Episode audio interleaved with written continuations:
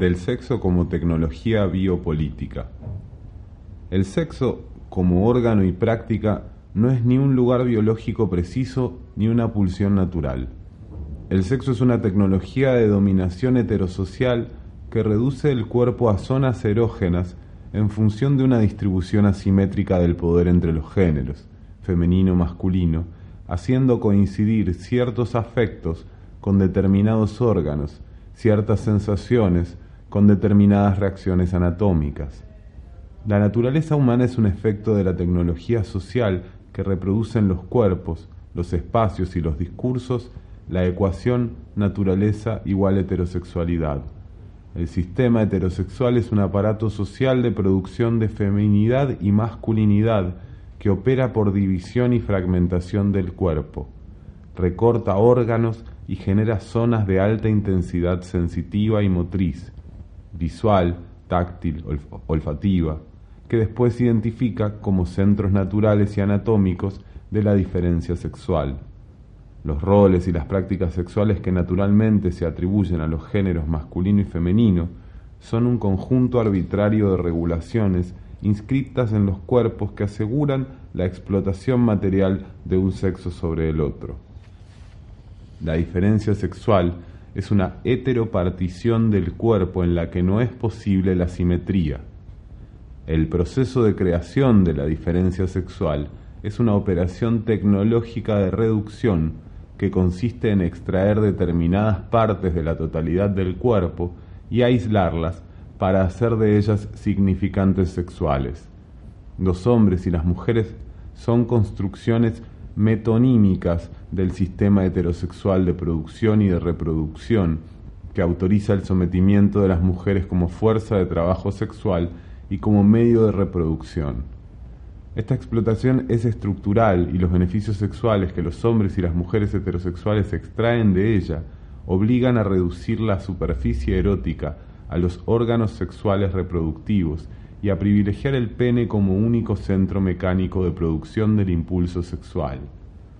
El sistema de sexo-género es un sistema de escritura. El cuerpo es un texto socialmente construido un archivo orgánico de la historia de la humanidad como historia de la producción, reproducción sexual, en la que ciertos códigos se naturalizan, otros quedan elípticos y otros son sistemáticamente eliminados o tachados. La heterosexualidad, lejos de surgir espontáneamente de cada cuerpo recién nacido, debe reinscribirse o reinstituirse a través de las operaciones constantes de repetición y de recitación de los códigos, masculino y femenino, socialmente investidos como naturales. La contrasexualidad tiene como tarea identificar los espacios erróneos, los fallos de la estructura del texto, cuerpos intersexuales hermafroditas, locas camioneras, maricones, bollos, histéricas, salidas o frígidas, hermafrodaics, y, y reforzar el poder de las desviaciones y derivas respecto del sistema heterocentrado. Cuando la contrasexualidad habla del sistema sexo-género como de un sistema de escritura o de los cuerpos como texto, no propone con ello intervenciones políticas abstractas que se reducirían a variaciones del lenguaje. Los que desde su torre marfil los que desde su torre de marfil literaria reclaman a voz en grito la utilización de la barra en los pronombres personales y barra o o predican la erradicación de las marcas de género en los sustantivos y los adjetivos, reducen la textualidad y la escritura a sus residuos lingüísticos, olvidando las tecnologías de inscripción que las hacen posibles. La cuestión no reside en privilegiar una marca, femenina o neutra, para llevar a cabo una discriminación positiva, tampoco en, inventar un nuevo pronombre que escapase de la dominación masculina y designara una posición de enunciación inocente, un origen nuevo y puro para la razón, un punto cero de donde surgiese una voz política inmaculada. Lo que hay que sacudir son las tecnologías de la escritura del sexo y del género, así como sus instituciones.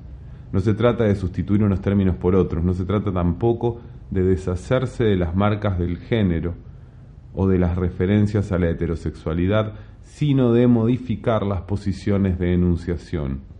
Derrida ya lo habría previsto en su lectura de los enunciados performativos según Austin. Más tarde, Judith Butler utilizará esta noción de performatividad para entender los actos de habla en los que los bollos, maricas y transexuales retuercen el cuello del lenguaje, del lenguaje hegemónico, apropiándose de su fuerza performativa. Butler llamará performatividad queer a la fuerza política de la cita descontextualizada de un insulto homofóbico y de la inversión de las posiciones de enunciación hegemónicas que éste provoca. Así, por ejemplo, bollo pasa de ser un insulto pronunciado por los sujetos heterosexuales para marcar a las lesbianas como abyectas, a convertirse posteriormente en una autodenominación contestataria y productiva de un grupo de cuerpos abyectos que por primera vez toman la palabra y reclaman su propia identidad.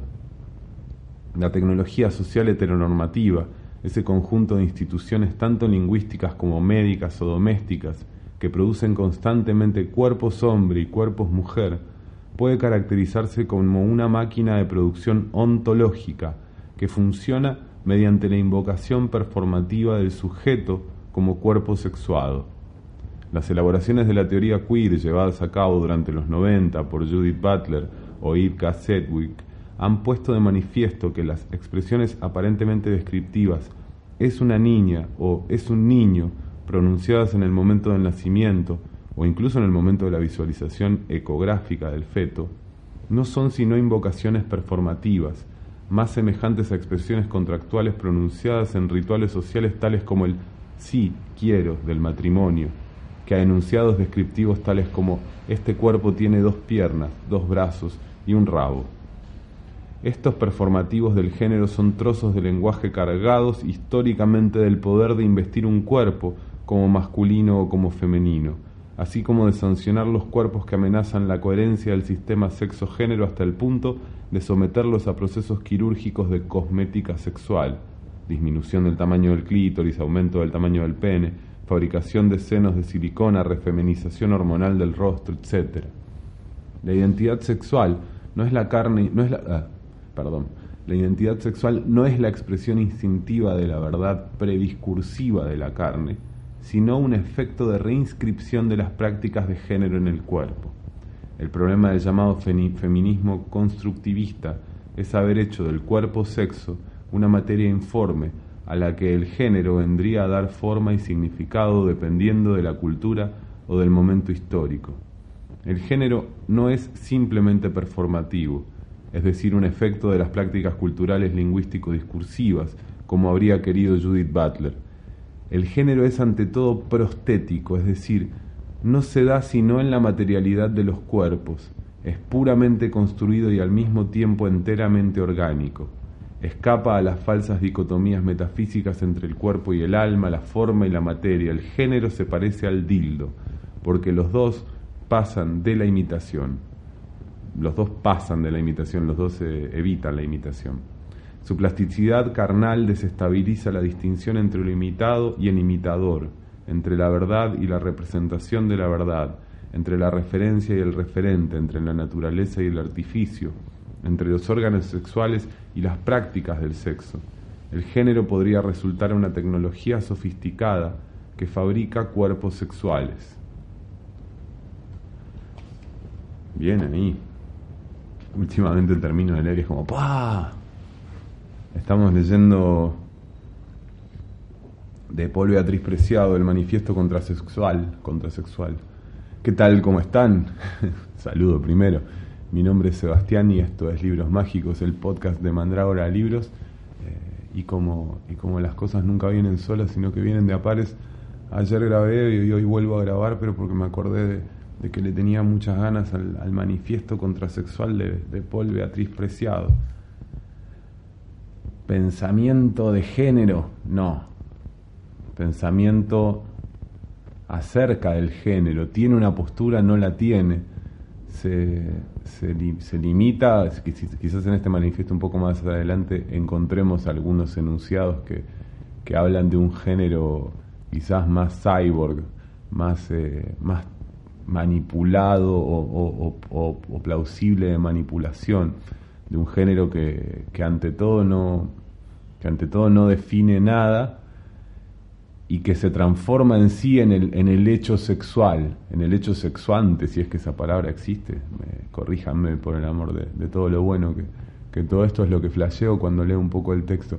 Pero bueno, esta idea que, de, que, de que la performatividad del género también va un poco más allá y nos construye como cuerpos sexuales, nos permite, perdón, vino el correo y tuve que, que cortar, decía que, que nada, que nos permite pensar más allá del...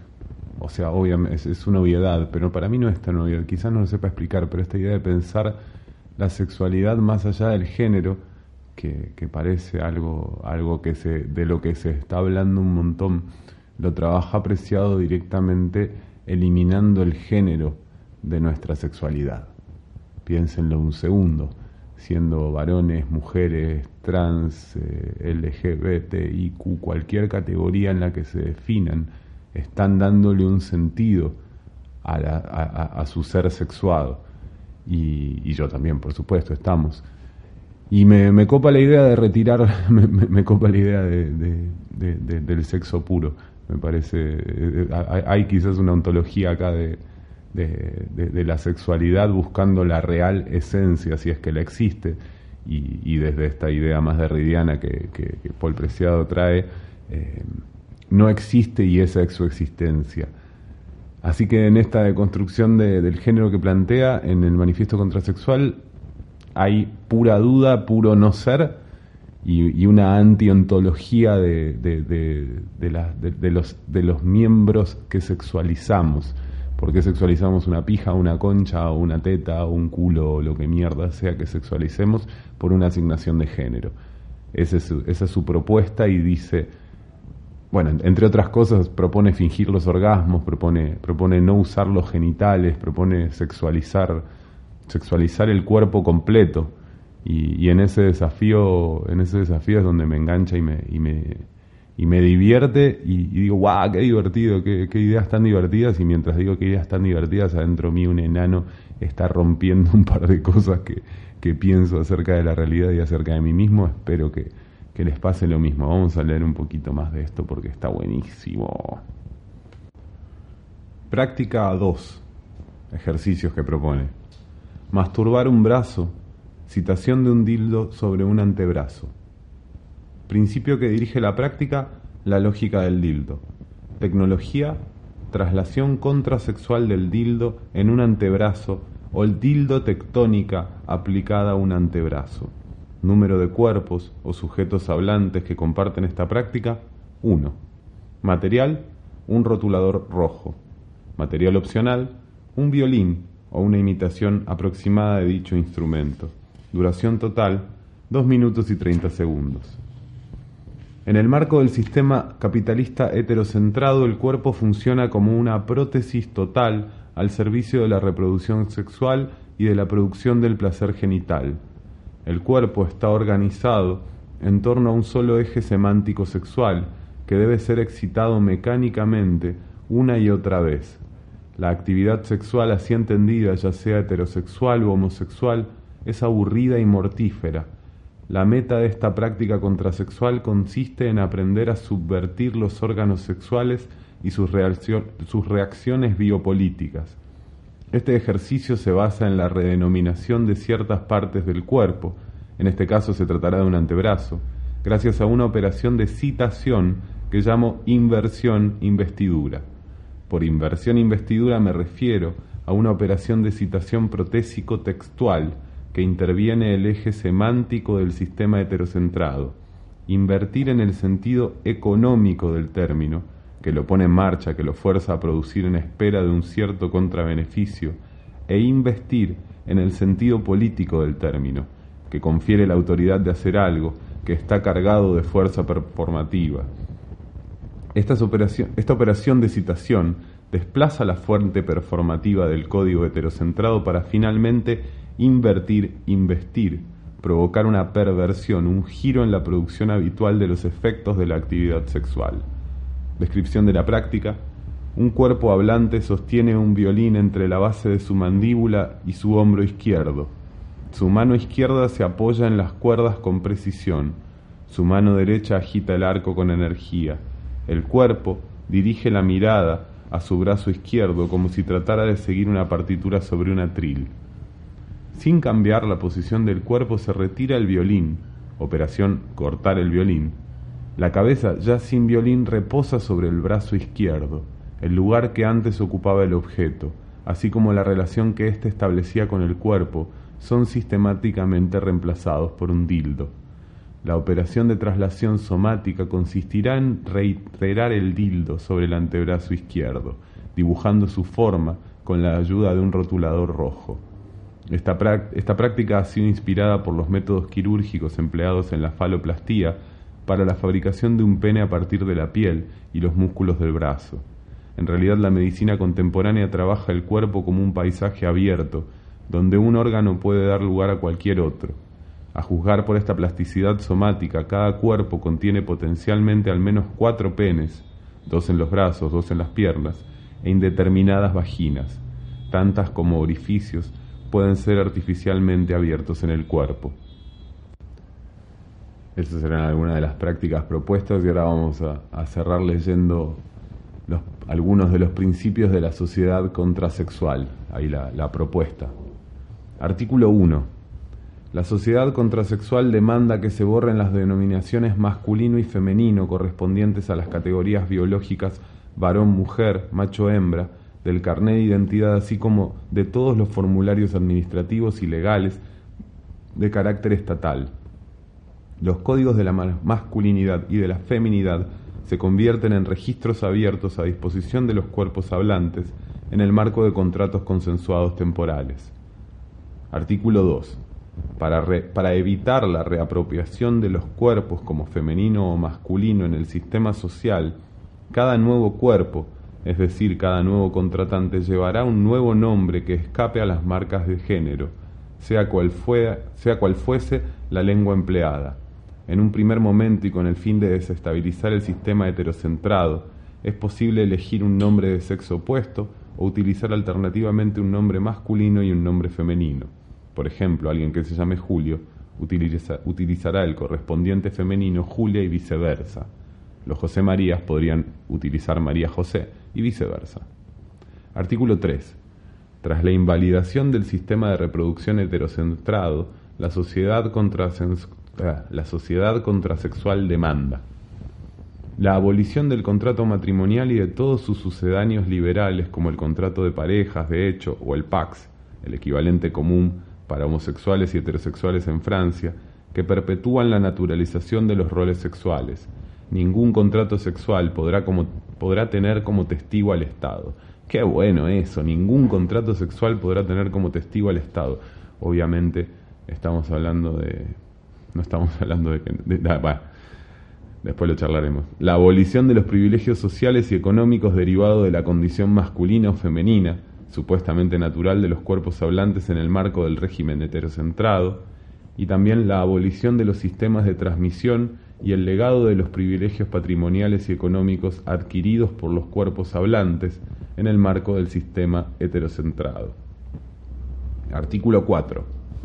La resignificación contrasexual del cuerpo se hará operativa con la introducción gradual de determinadas políticas contrasexuales. 1. La universalización de las prácticas estigmatizadas como abyectas en el marco del heterocentrismo. 2.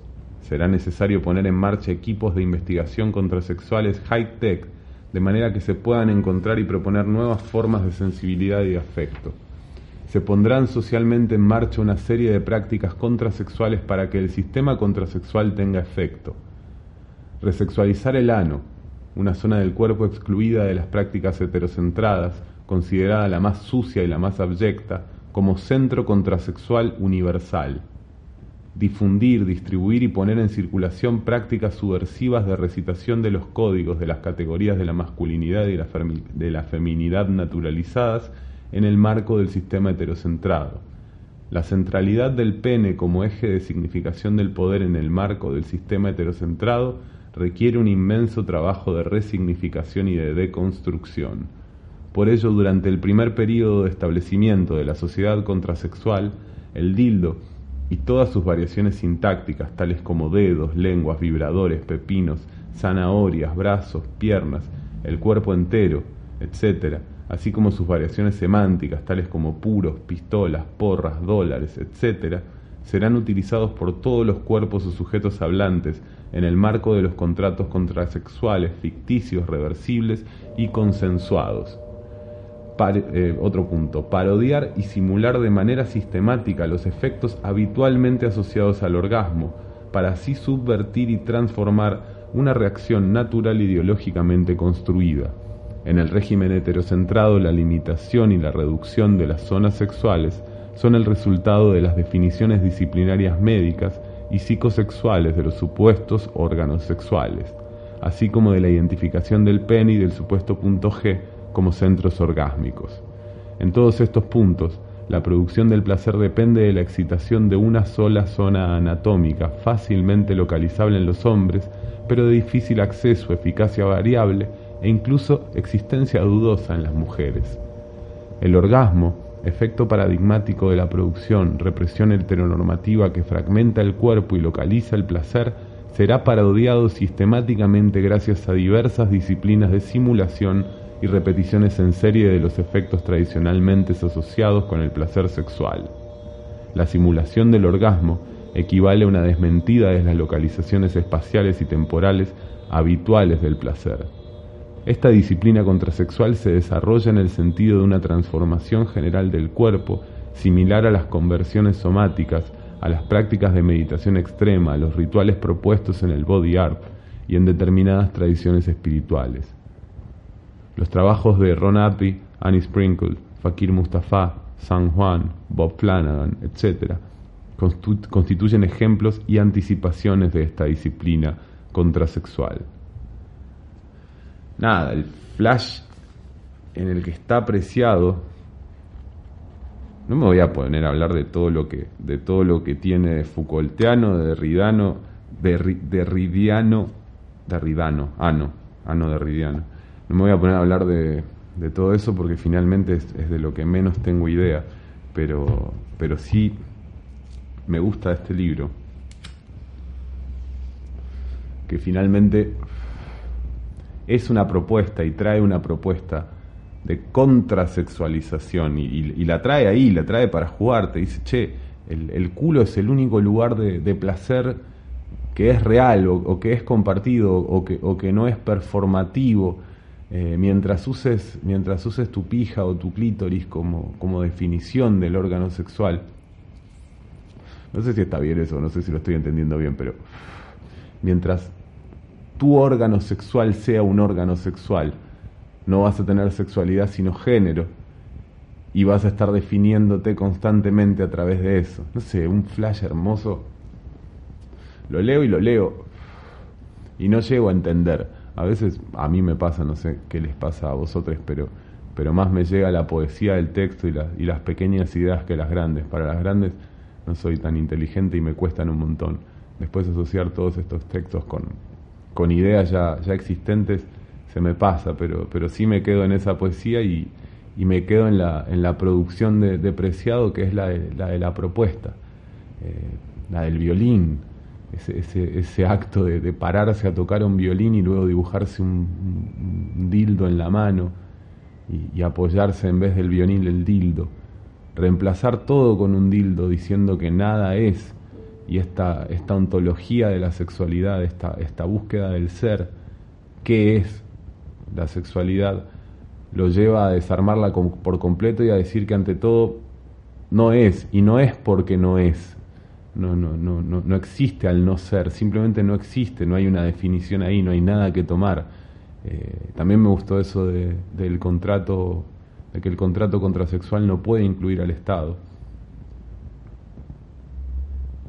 Y me gusta por un montón de razones que, que tienen que ver con, el, con, lo, con, lo performativo de, de, cualquier, de cualquier documento, de cualquier papel yo, me, divorcio, ¿no? Entonces, ahora mi, mi, documento no, no, dice Sebastián, dice, dice divorciado. Eh, y, ya ese acto, bueno, de, esos actos performativos estamos llenos, ¿no? Ponía como un ejemplo. Y, nada, me, gusta la, la idea de, que mi, de que mi sexualidad esté ni siquiera en mi pija, sino en mi, en mi cuerpo. ahí va un poco la propuesta de, Preciado, creo yo, o lo, que, o lo que yo pude entender de eso. Hey, tu, cuerpo entero es un dildo, tu cuerpo entero es una, es, es, una, es una búsqueda, una función de placer. Así que nada, exploralo como se te cante el culo, que sería el único lugar eh, al que podríamos llamar realmente un lugar sexuado. Bueno, después de este flash a la mañana, acá en la librería, eh, hoy leímos a, Paul Beatriz Preciado o a Paul B. Preciado, creo que el, el, B punto que usa en su nombre es muy importante porque, porque ahora Paul es Paul Preciado, pero fue Beatriz Preciado y ahora es Paul B. Eh, es lo que es trabajando con su pasado en esta idea de, del tiempo tan, tan delesiana. Así que bueno, el flash del día, cualquier cosa ya saben, estamos en mandragoralibros.com o en Rivadavia 211 en San Isidro. Mi nombre es Sebastián, esto es Libros Mágicos, el podcast de Mandrágora Libros. Y yo les digo, como siempre, pórtense mal, háganla bien y nos vemos en la próxima. Abrazo.